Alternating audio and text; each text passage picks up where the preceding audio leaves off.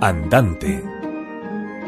El Quijote de Miguel de Cervantes, según Trapiello.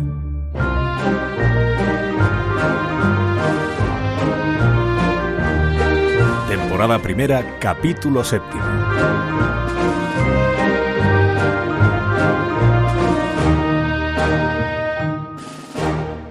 Estando en esto, comenzó a dar voces don Quijote diciendo Aquí, aquí, valerosos caballeros, aquí es menester mostrar la fuerza de vuestros valerosos brazos, que los cortesanos llevan lo mejor del torneo. Por acudir a este ruido y estruendo, no se siguió con el escrutinio de los libros que quedaban, y así se cree que fueron al fuego sin ser vistos ni oídos la Carolea y León de España, con los hechos del emperador escritos por don Luis de Ávila, que sin duda debían de estar entre los que quedaban, y quizás si el cura los hubiese visto, no habrían pasado por tan rigurosa sentencia.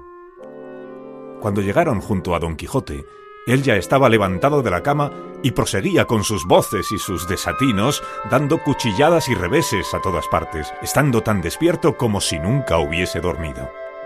Se abrazaron con él y lo devolvieron a la fuerza al lecho y después que se hubo sosegado un poco, volviéndose a hablar con el cura, le dijo Por cierto, señor arzobispo Turpín, que es una gran mengua para los que nos llamamos doce pares, dejar llevar tan sin más ni más la victoria de este torneo a los caballeros cortesanos, habiendo nosotros, los aventureros, ganado la estima en estos tres últimos días. Calle vuestra merced, señor compadre, que Dios tendrá bien que la suerte se mude y que lo que hoy se pierde se gane mañana, y atienda vuestra merced ahora a su salud, que me parece que debe de estar demasiadamente cansado, si acaso no está mal ferido. Ferido no, pero molido y quebrantado no hay duda en ello, porque aquel bastardo de don Roldán me ha molido a palos con la rama de una encina.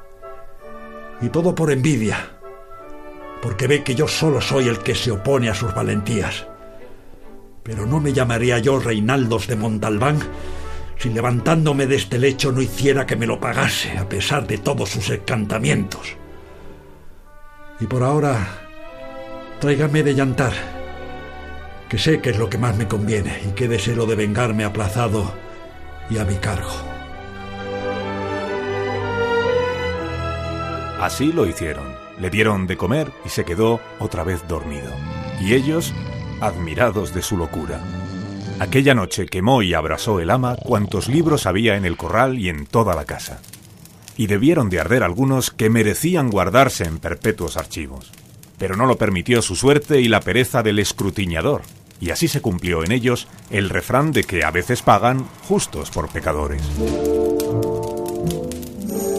Uno de los remedios que el cura y el barbero dieron por entonces para el mal de su amigo fue que le murasen y tapiasen el aposento de los libros, para que cuando se levantase no los hallase, y que dijesen que un encantador se los había llevado con el aposento y todo. Y así fue hecho con mucha presteza.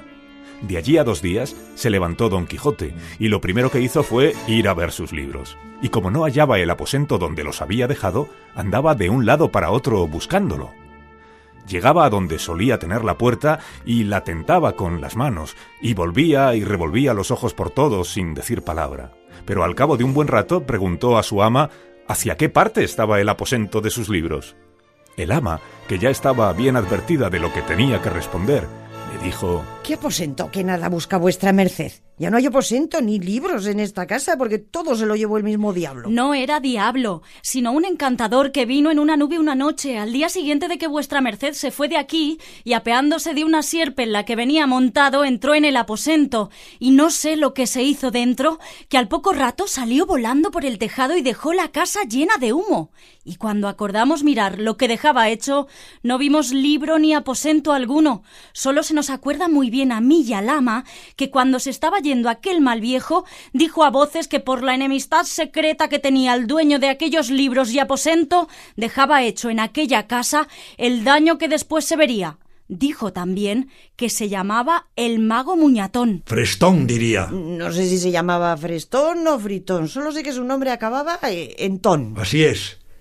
Ese es un mago encantador grande, enemigo mío que me tiene ojeriza porque sabe por sus artes y letras que andando los tiempos he de venir a pelear en singular batalla con un caballero a quien él favorece, y lo venceré sin que él lo pueda estorbar, y por esto procura hacerme todos los sinsabores que puede. Pero le auguro que mal podrá él contradecir ni evitar lo que por el cielo está ordenado. ¿Quién duda de eso? Pero ¿quién le mete a vuestra merced, señor tío, en esas pendencias? ¿No será mejor estarse pacífico en su casa y no irse por el mundo pidiendo peras al olmo, sin considerar que muchos van por lana y vuelven trasquilados? Ay, sobrina mía, y qué equivocada estás. Antes que a mí me trasquilen, tendré peladas y quitadas las barbas a cuanto se les ocurra tocarme la punta de un solo cabello. No quisieron las dos replicarle más, porque vieron que se le encendía la cólera. El caso es que estuvo 15 días en casa muy sosegado, sin dar muestras de querer segundar sus primeros devaneos. En esos días mantuvo graciosísimos coloquios con sus dos compadres, el cura y el barbero, a propósito de que él decía que la cosa de que más necesidad tenía el mundo era de caballeros andantes, y de que en él se resucitase la caballería andantesca. El cura algunas veces le contradecía y otras concedía, porque si no empleaba esta treta, no se podía razonar con él. En este tiempo mandó llamar don Quijote a un labrador vecino suyo, hombre de bien, si es que este título se le puede poner al que es pobre, pero de muy poca sal en la mollera. Al final tanto le dijo, tanto le persuadió y prometió, que el pobre aldeano decidió irse con él y servirle de escudero. Le decía, entre otras cosas, don Quijote, que se dispusiese a ir con él de buena gana porque alguna vez le podía suceder una aventura en que ganase en un quítame allá esas pajas alguna ínsula y le dejase a él por gobernador de ella. Con estas promesas y otras parecidas, Sancho Panza, que así se llamaba el labrador, dejó a su mujer e hijos y se asentó como escudero de su vecino. Se ocupó luego don Quijote de buscar dineros, y vendiendo una cosa, empeñando otra y malbaratándolas todas, juntó una razonable cantidad. Se proveyó asimismo de una rodela o escudo que pidió prestada a un amigo suyo, y reparando su rota celada lo mejor que pudo, avisó a su escudero Sancho del día y la hora en que pensaba ponerse en camino, para que él se proveyera de lo que viese que le era más necesario. Sobre todo le encargó que llevase alforjas, él dijo que sí las llevaría, y que también pensaba llevar un asno que tenía muy bueno, porque él no estaba hecho a andar mucho a pie. A lo del asno puso algún reparo don Quijote, tratando de recordar si algún caballero andante había traído escudero montado asnalmente, y no le vino ninguno a la memoria, pero con todo y con esto decidió que lo llevase, con intención de proporcionarle más honrada caballería en cuanto hubiese ocasión para ello, quitándole el caballo al primer descortés caballero que topase. Se proveyó de camisas y de las demás cosas que él pudo conforme al consejo que el ventero le había dado. Hecho y cumplido todo eso, sin despedirse Panza de sus hijos y mujer, ni Don Quijote de su ama y sobrina, una noche se salieron del pueblo sin que nadie los viese. Y caminaron tanto que al amanecer estaban seguros de que no los hallarían aunque los buscasen. Iba Sancho Panza sobre su jumento como un patriarca, con sus alforjas y su bota, y con mucho deseo de verse ya gobernador de la ínsula que su amo le había prometido. Acertó don Quijote a tomar la misma derrota y camino que había tomado en su primer viaje, que fue por el campo de Montiel, y por él caminaba con menos pesadumbre que la vez anterior, porque al ser tan temprano y herirles de soslayo los rayos del sol, no les fatigaban.